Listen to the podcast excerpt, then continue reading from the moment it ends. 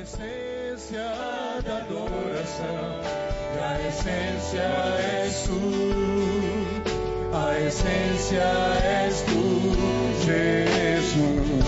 Oh, me perdoa pelo que eu fiz dela, a essência és tu, a essência és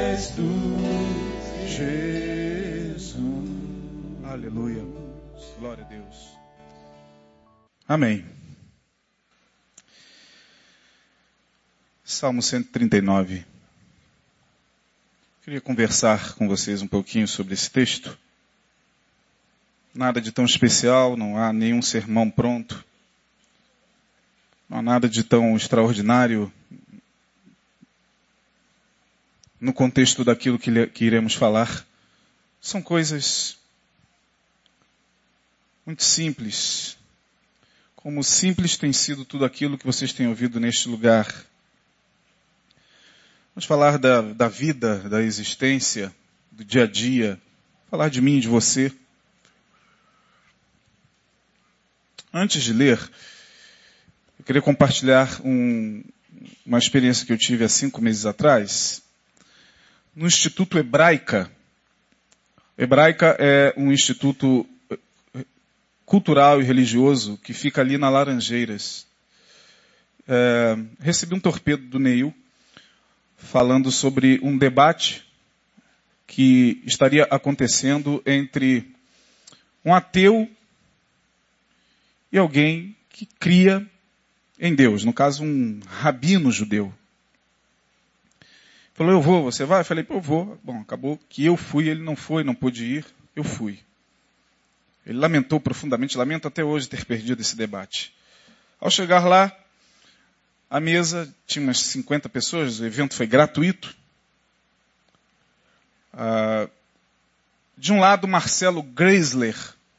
Marcelo Greisler é um doutor em astrofísica brasileiro, mas formado é, nos Estados Unidos, numa universidade americana e muito conceituado tanto nos Estados Unidos quanto no Brasil. Ele apresenta um programa, se eu não me engano, no The History Channel. Ele é um rapaz até simpático, de olhos claros, cabelo meio que grisalho. Ele fala sobre cosmos, sobre a formação das estrelas e tal. De vez em quando ele está no History, é, falando alguma coisa. Do outro lado, o rabino Newton Bonder, autor de vários livros, dentre eles muito, talvez o mais citado pelo pastor Neil aqui, que é a alma imoral.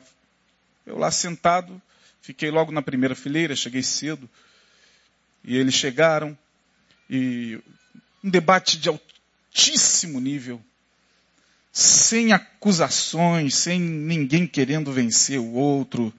Não foi realmente um debate malafaliano. Desculpem, não estou aqui falando mal. Estou é, aqui falando daquilo que é. Né? Não estou citando o Malafaia para denigri-lo. É um colega de ministério, portanto não, não, entendam isso como, como uma fala pejorativa. Mas é porque o Malafaia, ele, quando está nesses debates, ele quer vencer mesmo o outro. Nesse debate ninguém queria vencer ninguém. Eu ali ávido para ouvir alguma coisa desses dois, falei, caramba, de um lado, um cara que não crê doutor em astrofísica, conhece tudo do cosmos, da vida. E do outro lado, Newton Bonder, com o quipazinho dele, uma sumidade também. Eu pro, provavelmente deverá trazê-lo aqui, é muito difícil. O Rabino tem muitos compromissos, mas um dos sonhos, inclusive, da, da, da, do pastor Neil é trazer o Newton Bonder aqui.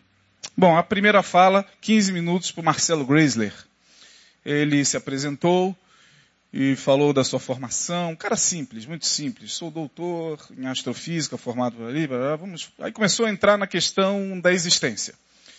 E começou a falar dos mitos antigos, das crenças antigas, do porquê que o homem precisava crer em uma divindade, porquê que o homem precisava de um Deus, porque o homem não entendia o raio, porque o... mas ele foi falando uma linguagem técnica. Eu estou aqui falando uma linguagem bem ralé.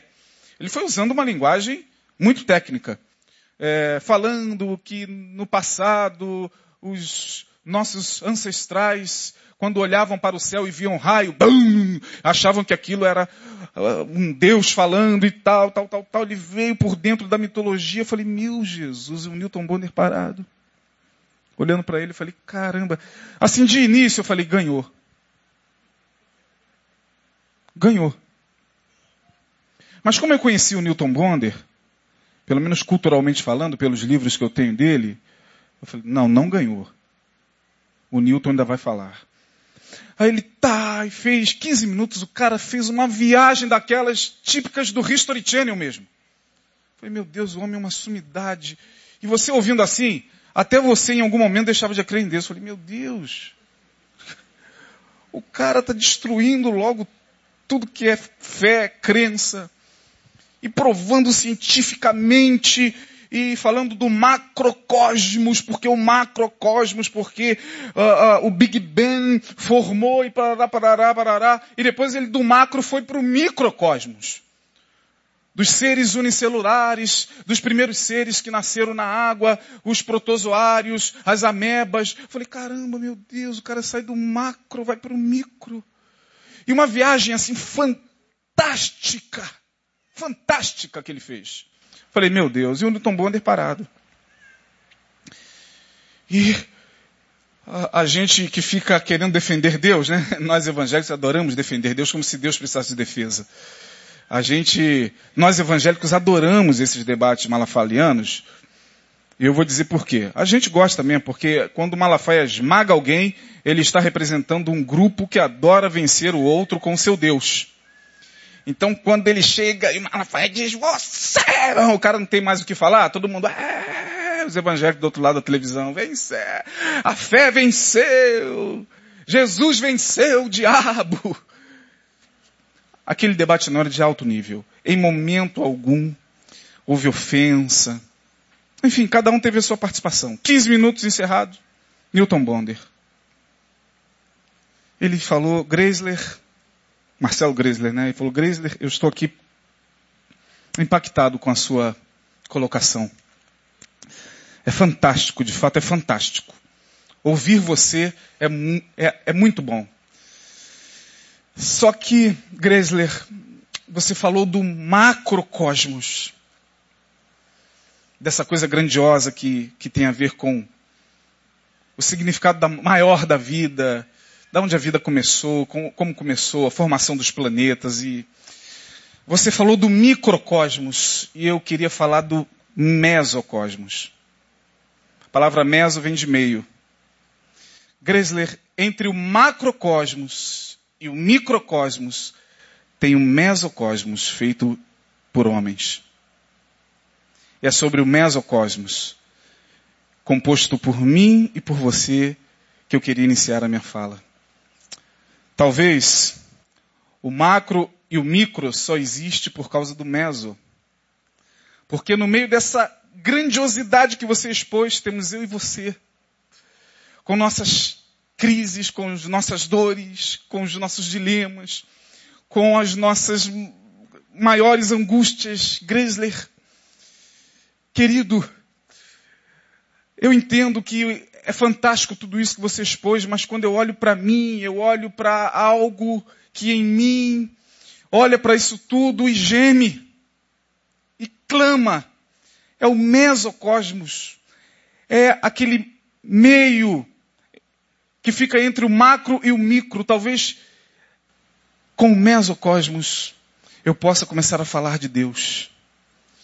Porque se o mesocosmos não existisse, o macrocosmos e o microcosmos não teriam sentido.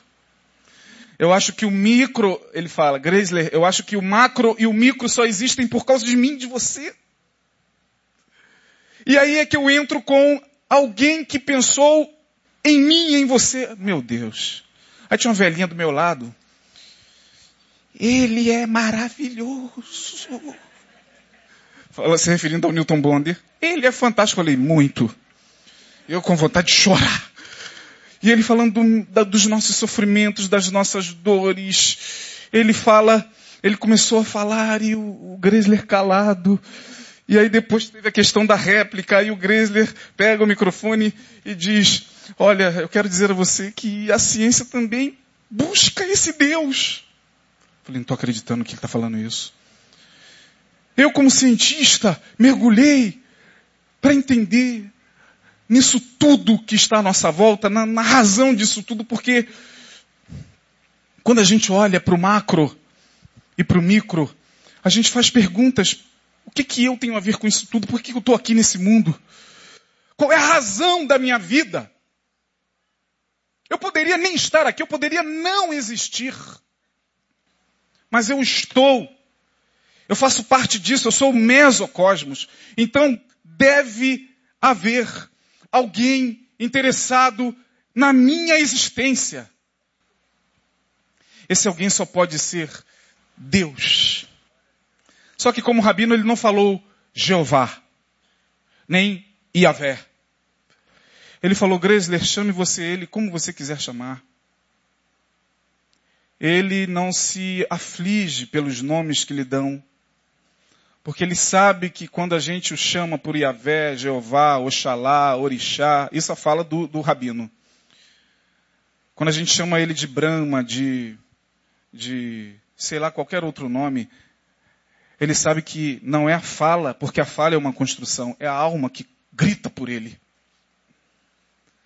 Ah, eu saí com a alma lavada de lá. E quando eu falei com o Neil, o Neil, meu Deus, eu perdi, não acredito. Eu falei, perdeu mesmo, cara. E é sobre isso que eu queria falar no Salmo 139. Senhor, quero falar do mesocosmos então. Para mim pouco importa o macro, o micro.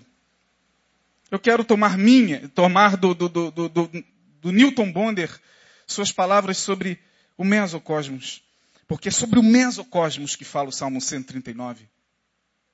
É sobre mim e você.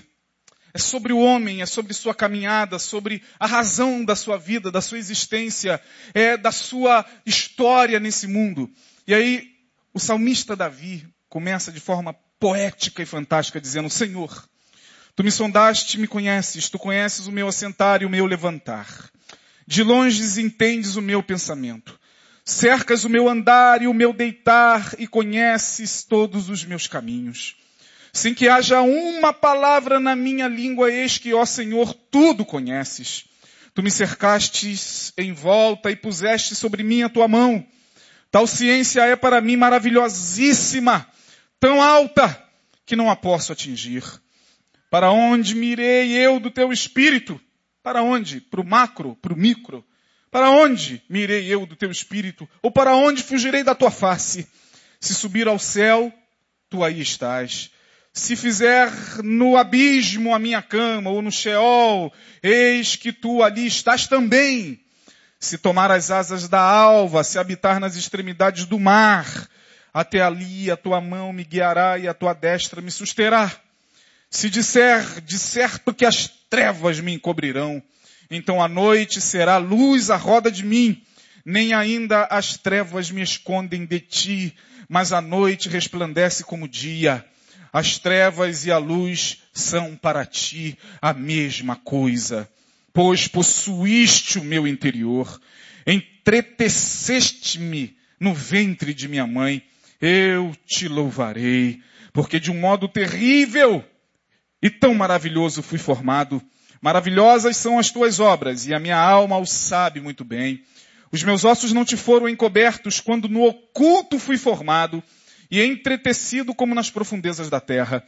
Os teus olhos viram meu corpo ainda informe, sem forma, e no teu livro todas estas coisas foram escritas, as quais iam sendo dia a dia formadas, quando nem ainda uma delas havia.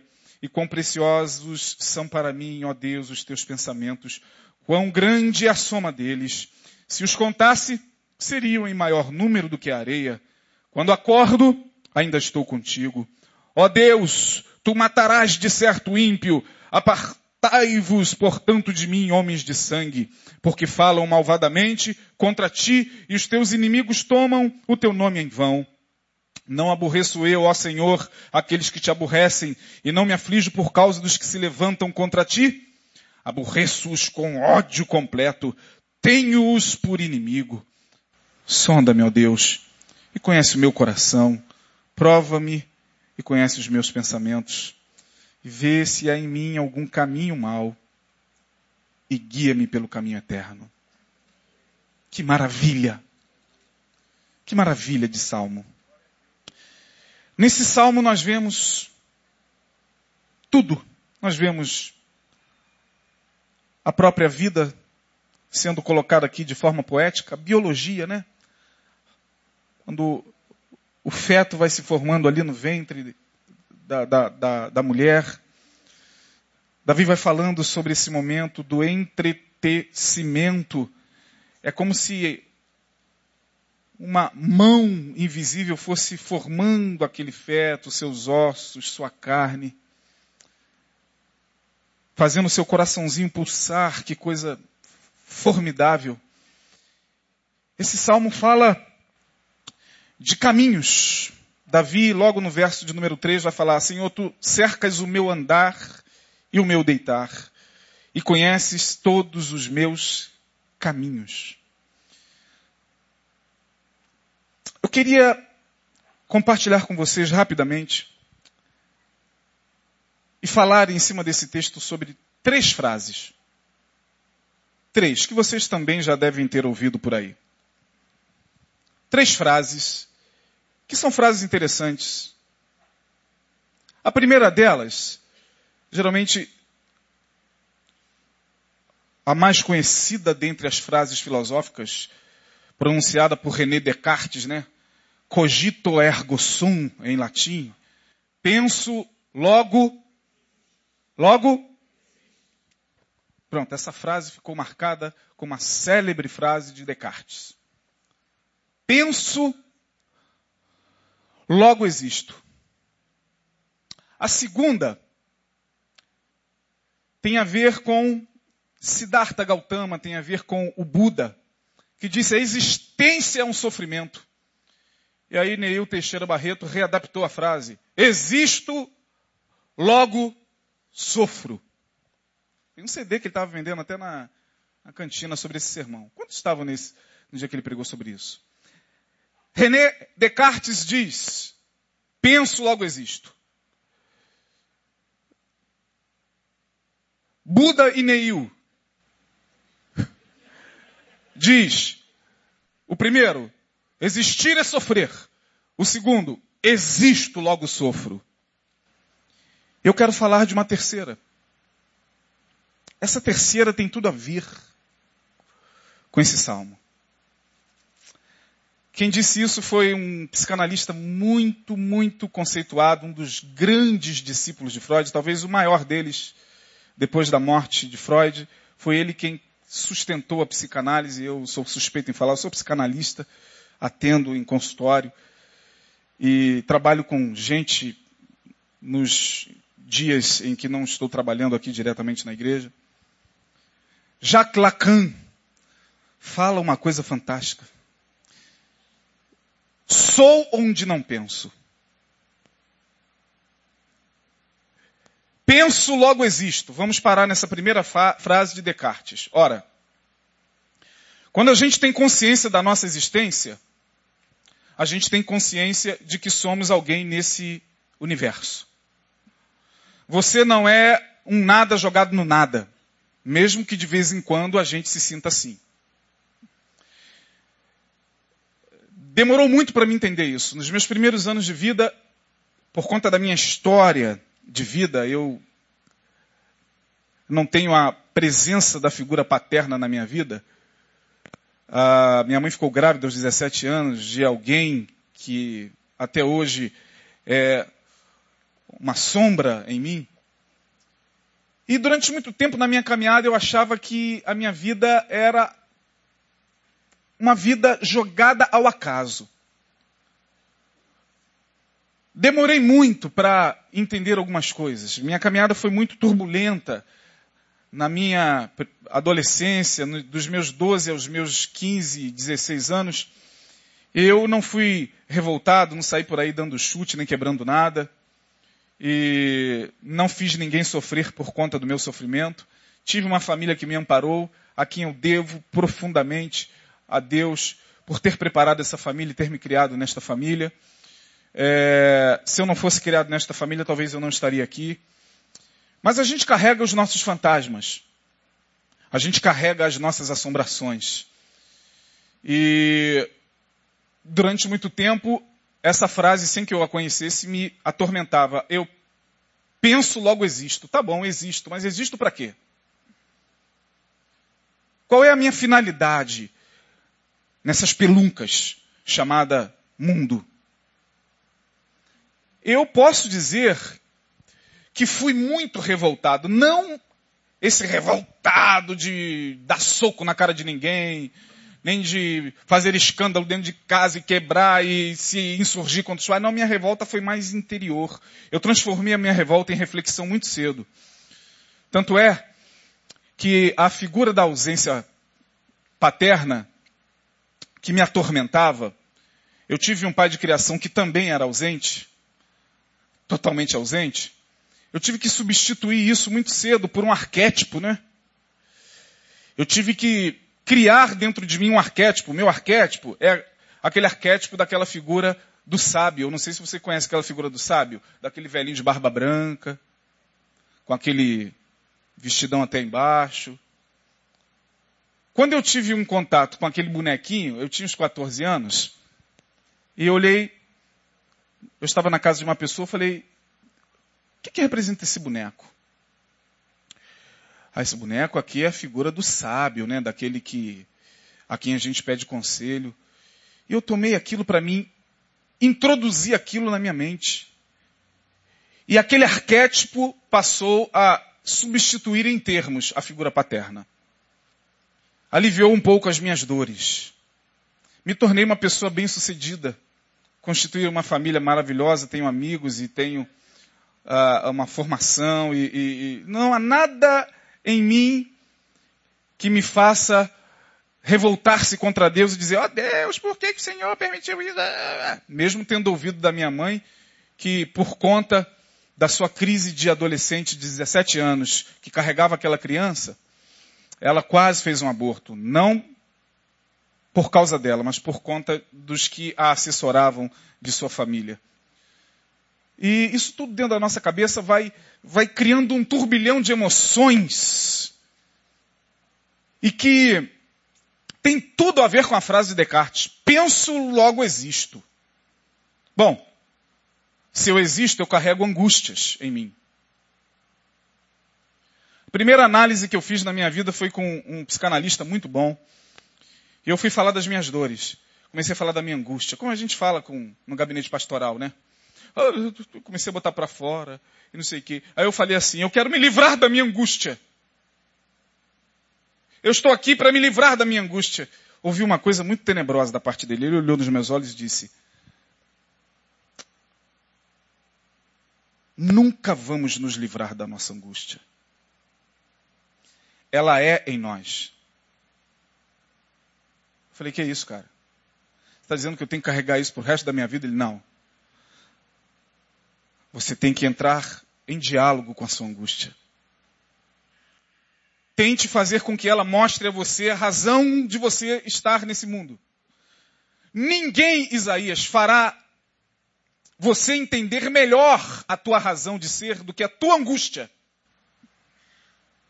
Aí eu chorei mais ainda. Eu estava deitado naquele divã, eu comecei a chorar. Hoje eu faço análise, eu tenho que fazer porque eu atendo pessoas, eu tenho que estar sob análise.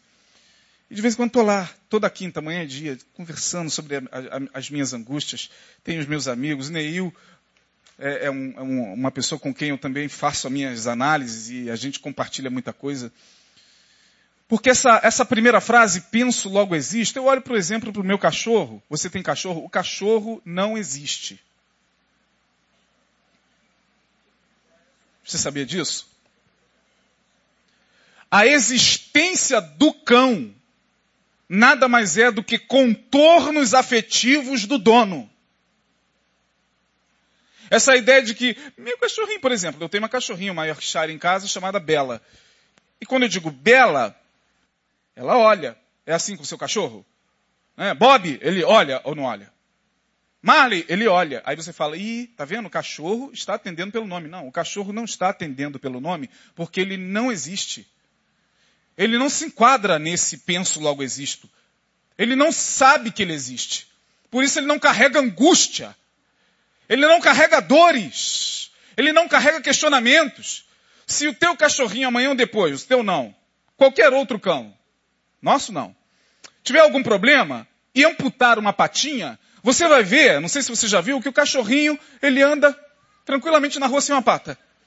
Brinca com os cachorros, corre atrás. Aí você fala, meu Jesus, tadinho. Não, não, não, não.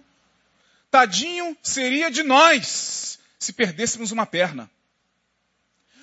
Tadinho seria de mim e de você, porque quando a gente perde uma perna, a perda desta perna desenvolve em nós um monte de outras coisas adormecidas em função da perna e a gente entra numa crise, numa depressão, a gente quer morrer, a gente quer se matar, eu vou dar um tiro na minha cabeça porque eu perdi essa perna. Porque eu penso, logo existe. O animal não, irmão. O animal ele é instintual, tudo que ele faz é por instinto. Até o nome que você chama, ele não estão me chamando.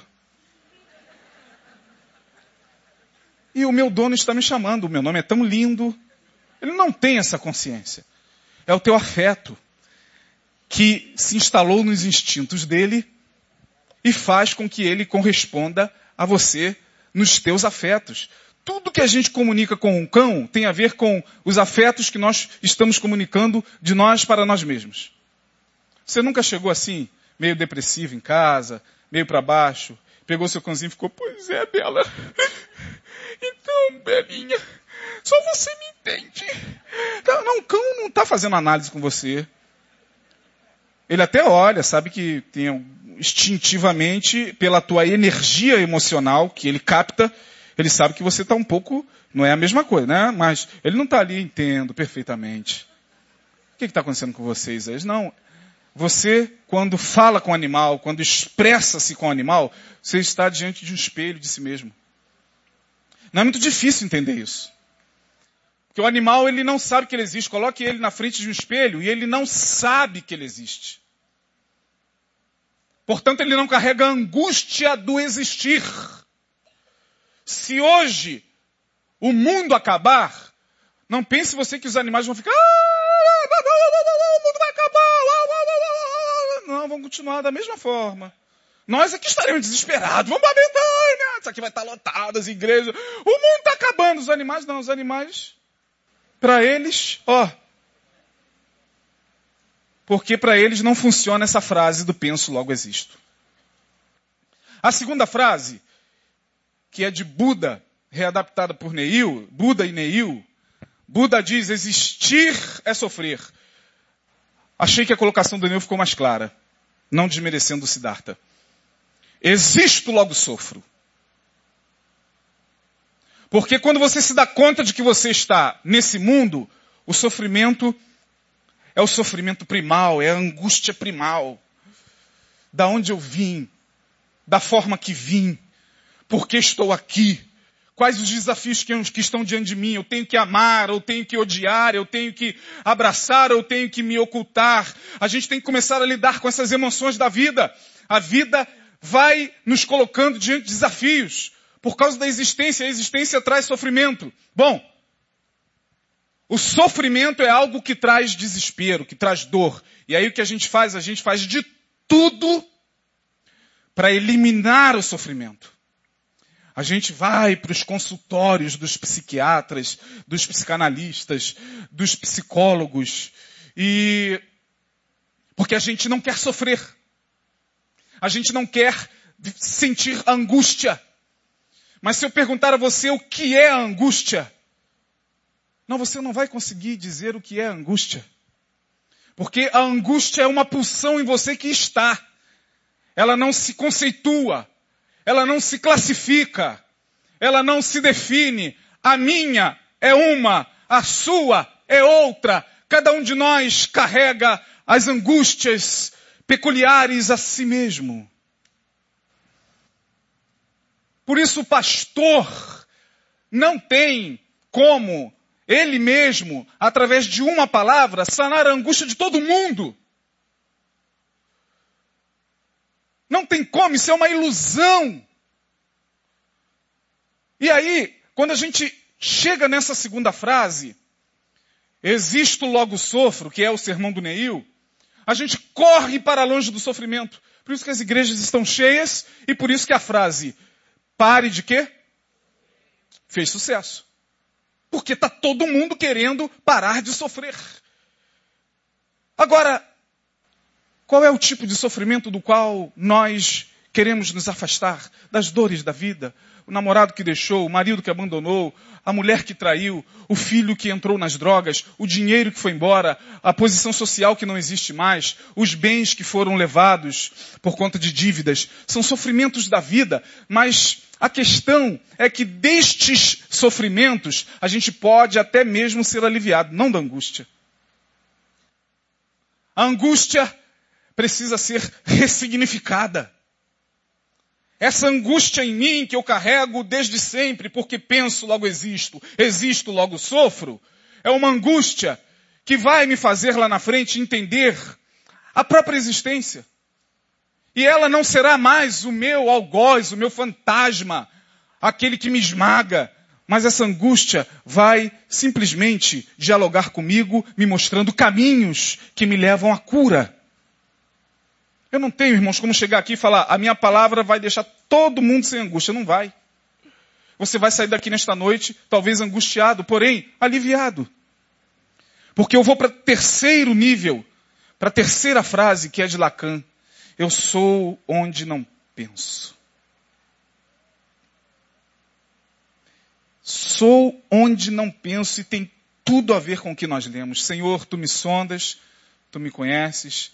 Não há um pensamento na mim, que chegou aqui na minha cabeça e o Senhor já sabe.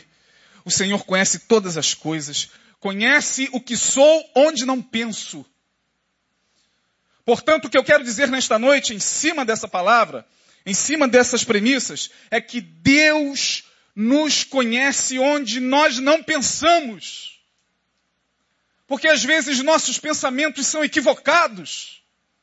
Às vezes você chega aqui e aí, vamos orar. O que, que você quer pedir ao Senhor? Eu quero pedir para passar no vestibular. E Deus está vendo que, de fato e de verdade, não é isso que você quer pedir. Chega na tua consciência o passar no vestibular. Chega na tua consciência o marido voltar. Chega aqui no nível da tua consciência do, da libertação do teu esposo, mas Deus sabe que às vezes não é isso. São coisas que estão lá e que não chegam porque se chegarem, chegam de forma muito esmagadora. Elas precisam chegar de forma suavizada. O vestibular pode estar representando liberdade da sua família. O que, que você quer? Quero passar no vestibular. Pastor. Quero orar para que o Senhor me fa... Talvez Deus olhe e veja que você está sendo onde você não está pensando. Não, Ele não quer passar no vestibular. Ele quer sair de casa e adquirir liberdade. Só que ele não tem essa coragem. Ele não tem coragem de dizer aqui, nem mesmo diante de mim, Deus, eu não aguento mais, minha família está me oprimindo, é, eu não vejo a hora de passar no vestibular, fazer uma faculdade, a, a, me tornar independente e vazar. Não, a gente não tem coragem, porque afinal de contas, a gente tem valores morais que nos impedem de falar isso. É, de tal maneira que Davi vai dizer o seguinte, Senhor, olha, eu penso, mas é possível que eu seja onde não penso. Só o Senhor sabe o que está pulsando na minha alma. Minhas palavras me, me traem. Porque essa angústia primal faz com que a gente não se conheça perfeitamente. Quando eu digo que amo, talvez eu queira dizer que odeio. E porque não tenho coragem, eu tenho que ficar o tempo todo, eu amo, eu amo, eu amo, eu amo. Não, Deus está vendo, não, você não ama, você odeia. E porque esse sentimento é negativo, moralmente falando, diante da palavra, diante da sociedade, você está reprimindo isso. E você precisa lutar contra esse sentimento, dizendo que ama, ama, ama o tempo todo.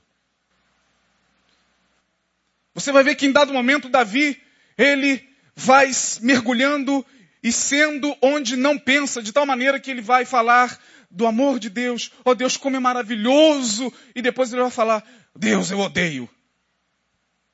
Como é que o ódio sai no meio de um salmo como esse? Olha lá no verso de número 21. Eu aborreço os meus inimigos, eu me aflijo, aborreço-os com um ódio completo. Verso 22. E depois ele nem sabe por que, que ódio saiu do seu coração. Como é que eu posso estar aqui contemplando a beleza de Deus na criação da minha vida e de repente sai ódio? E aí ele, não compreendendo, ele diz, ó oh, Deus me sonda. Há caminhos em mim que eu não conheço. Os caminhos não são os caminhos da vida, não. Não tem a ver com a Nogueira de Sá, não tem a ver com o Mato, de Mato Grosso para o Rio de Janeiro, nem de Rio de Janeiro para São Paulo. Não são caminhos geográficos. Os caminhos aqui são os caminhos da interioridade. Deus, tu conheces os meus caminhos, os caminhos da minha alma, os contornos que a minha alma faz. O Senhor conhece e sabe que esse sentimento que eu acabei de expressar não é verdade. Eu disse que amo, mas eu estou odiando. Eu disse que quero que ele volte, mas eu quero que ele suma. Eu estou acusando aquilo que está em mim. Por isso que a gente acusa o tempo inteiro um defeito moral em alguém que já está latejando em nós há muito tempo. Por isso que a gente precisa combater isso, porque a gente é onde a gente não pensa, e quando a gente pensa, a gente pensa com as máscaras do pensamento, porque o nosso pensamento tem, vem muito mascarado.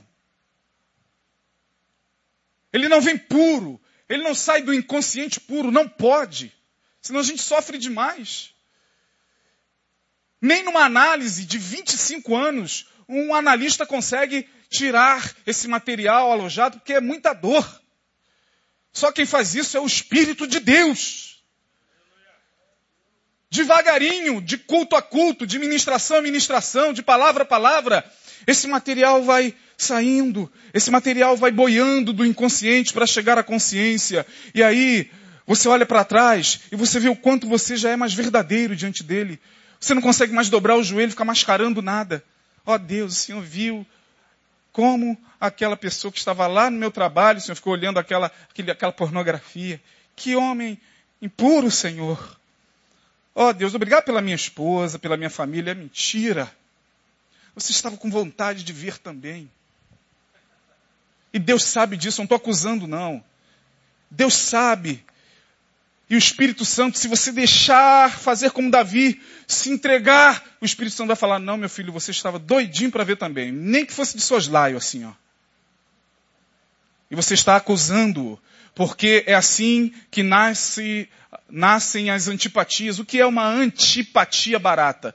Vocês já cansaram de ouvir aqui. E a mais pura verdade, não precisa ser doutor em psicologia. Eu, quando não vou com a cara de alguém com quem nunca sentei, com quem nunca me relacionei, e que nunca fez isso de mal a mim, e mesmo assim eu tenho uma dificuldade com essa pessoa, eu vou aqui no meu pensamento consciente buscar todas as justificativas ele é esquisito, é meio estranho, ela é passa e não fala, é soberbo, é não sei o quê. Isso é aqui.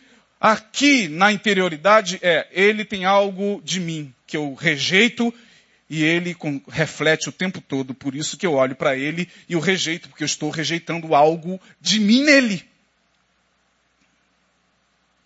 Sonda-me, ó Deus, e me conhece. Porque eu penso, logo existo, existo, logo sofro, sou onde não penso.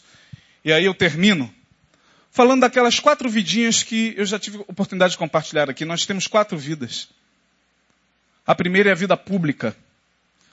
A vida mais mentirosa que nós temos é a vida da sociabilidade. Essa vida aqui, vocês cansam de ouvir, em outras palavras, nem eu falar sobre isso. Em outras palavras, é a mesma coisa. Quando ele fala, olha, não olhe para isso e, e, acredite nisso. Vocês cansam de ouvir ele falar isso? É mais ou menos isso. É a vida pública. Na vida pública eu preciso estar vestido. Imagine se eu estivesse aqui de cuecão pregando a paz do Senhor, meus irmãos, sem camisa e com a cueca que eu costumo usar na minha casa.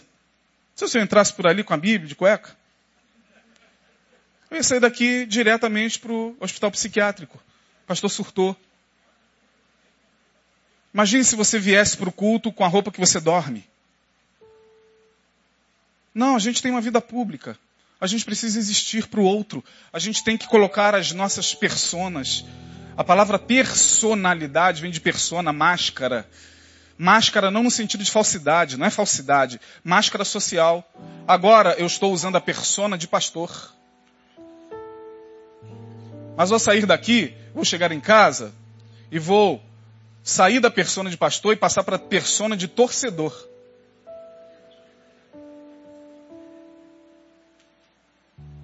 Só que amanhã eu vou estar diante de pessoas e eu tenho que usar outra persona.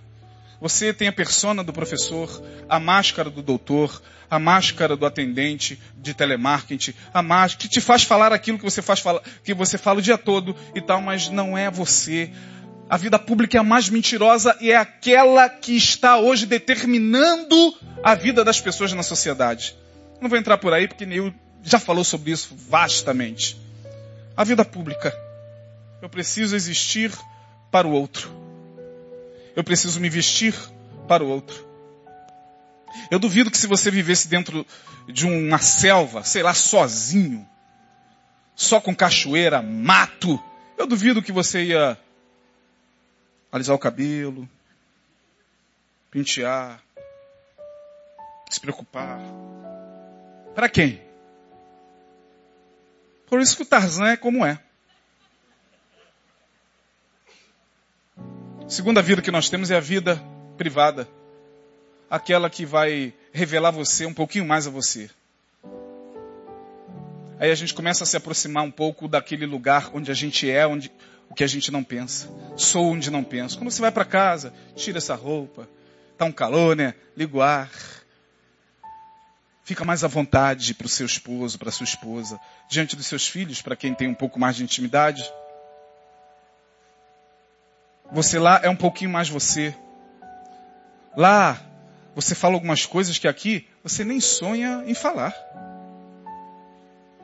Lá sai da sua boca coisas que, meu Deus do céu, se sair aqui no lugar santo. Essa é a vida privada. Poucas pessoas nos conhecem um pouquinho mais. Nossa esposa, nossos filhos, tua sogra que mora com você, tua, tua avó, teu avô, as pessoas que compartilham do mesmo teto, conhecem você um pouquinho mais. E muitas vezes sabem que você não é esse que está aqui. Teus filhos sabem, tua esposa sabe, nossos filhos, nossas esposas.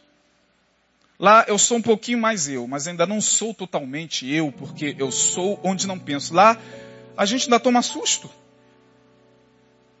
Eu tomo susto todo dia com os meus filhos dentro de casa, quem é você? Você é meu filho mesmo, cara? Prazer, eu sou o teu pai. A linguagem muda o tempo todo, o visual muda. É, a gente está tomando sustos o tempo todo com o nosso esposo. Você nunca falou para tua esposa, para teu esposo, eu jamais poderia imaginar que você pudesse fazer isso, fulano. Você não. É você sim. Terceiro nível de vida é a vida consciente. Somos nós com os nossos pensamentos. E aí Davi vai falar dessas quatro vidas. Senhor, tu me sondastes e me conheces. Conheces o meu assentar e o meu levantar. Vida pública. A gente está se assentando e se levantando o tempo todo, ao longo de quase oito, nove, dez horas por dia. Na vida pública a gente tem que, infelizmente, para estabelecer relacionamentos saudáveis, a gente tem que ser o que a gente não é, irmão.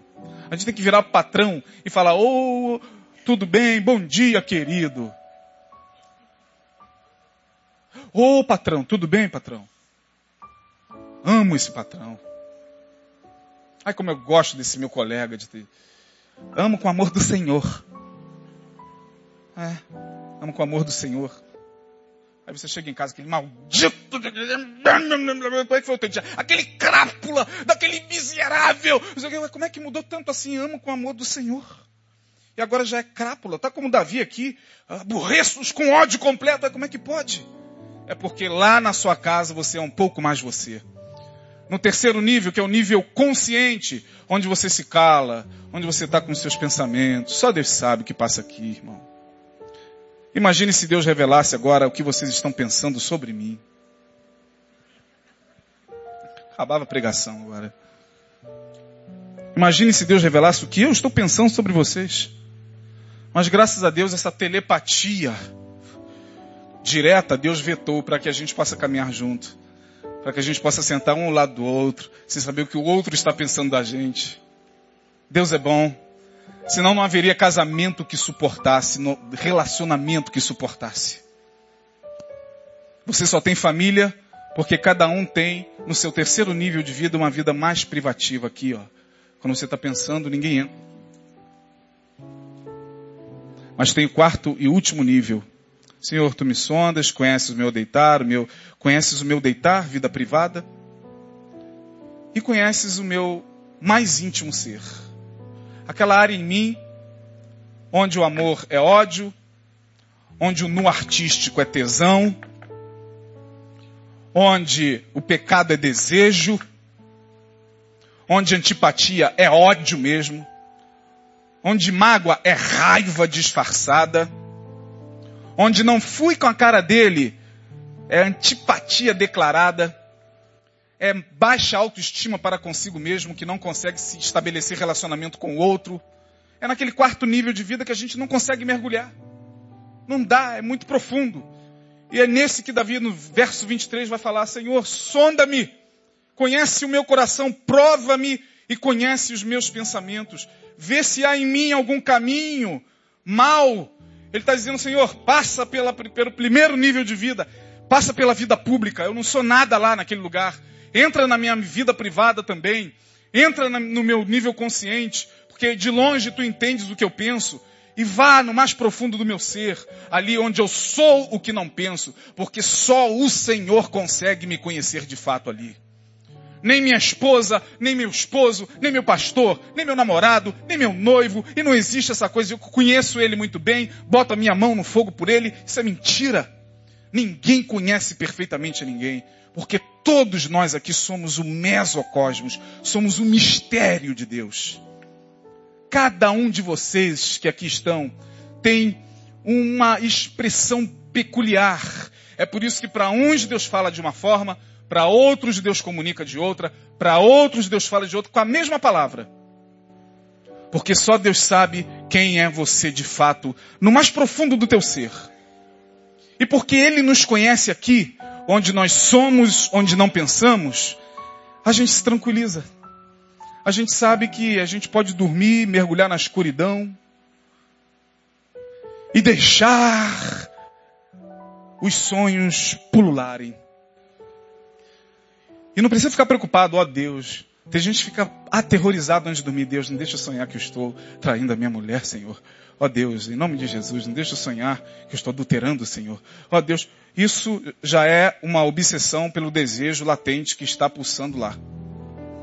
Aí o que acontece? Você dorme, você sonha que está no harém. Cheio de mulher à tua volta. E tu olha que dê tua esposa e fala, glória a Deus, não está aqui. Aí você acorda suado. Jesus, sangue de Jesus tem poder, está amarrado, foi o diabo. Que diabo, coisa nenhuma. Quem sabe é Deus mostrando o teu desejo de uma forma mais é, é, teatral no sonho. Então, irmão, entenda que somos, ou melhor, pensamos, como é que é a primeira frase? Penso, logo existo, logo sofro. Sou onde não penso. Deus conhece cada um de nós. E a Bíblia diz, por causa disso, Ele dará a cada um segundo o que? As suas obras. O juízo de Deus sobre a minha vida não vai ser igual ao seu. O juízo de Deus sobre a, a Vanessa não vai ser o mesmo daquela menina que mora lá na comunidade. O juízo de Deus sobre o Ike Batista não vai ser o mesmo sobre o Silvio Santos. Deus conhece todos nós e os nossos caminhos e a nossa angústia primal. É Ele que nos acompanha na escuridão, porque não existe escuridão, não existe luz, não existe treva. Isso é pra gente. Apagou a luz aqui, todo mundo tem desespero e tal, escuridão, tal. Para Deus, luz e trevas é a mesma coisa. Então, meu irmão, descansa no Senhor. Porque Ele que sonda aquele abismo da tua alma, É de lá que ele vai dar a você o que de fato você precisa receber das mãos dele. Se você entendeu essa palavra, receba no seu coração, durma, não se preocupe com os sonhos. É um pesadelo. Pesadelo pode ser alguma coisa que não é pesadelo. É o diabo, eu vi o diabo no sonho. O diabo pode ser uma figura disfarçada do teu pai, do teu patrão, do teu marido que te abusou, do teu pai que te abusou. Deixa Deus trabalhar. E deixa Deus te curar. Para que a gente caminhe nessa vida de sofrimento em paz. Se você recebe e entendeu essa palavra, guarde no seu coração em nome de Jesus. Amém. Vamos ficar de pé. Vamos orar.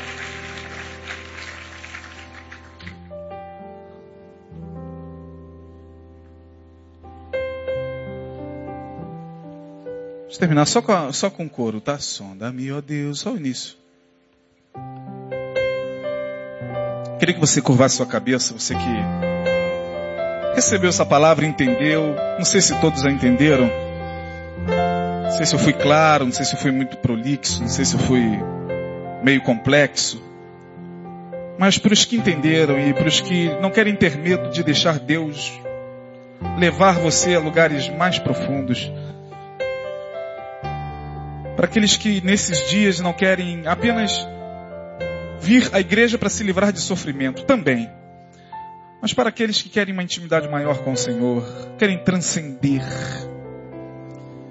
Para aqueles que não querem só existir como Descartes, penso, logo existo. Ah, tanta gente só existindo. Suas vidas não têm mais sentido porque a existência é esmagadora. Para aqueles que querem que a paz do Senhor, que excede a todo entendimento, guarde a sua vida, a sua alma, o seu ser. Fale com Deus. E agradeça a Ele, porque Ele, melhor do que qualquer psicólogo, do que qualquer psicanalista, do que qualquer pastor, do que qualquer pessoa, Ele te conhece. E Ele é aquele que não te julga como nós te julgamos.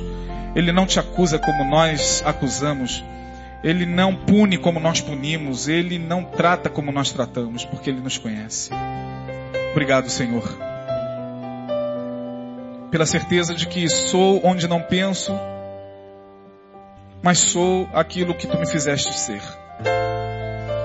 E minha vida não é apenas para existir, como Descartes disse. Não é apenas para se livrar do sofrimento, porque o sofrimento do dia de hoje não será o mesmo do dia de amanhã.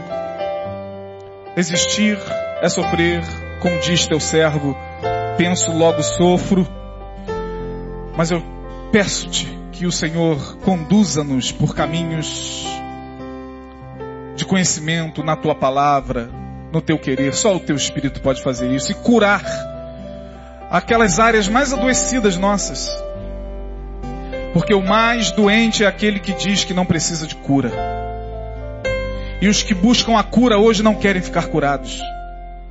Os que superlotam os templos hoje atrás da cura, não, eles não querem a cura. Por isso eu te peço, cura-nos a cada dia, pelo teu amor, pela tua palavra.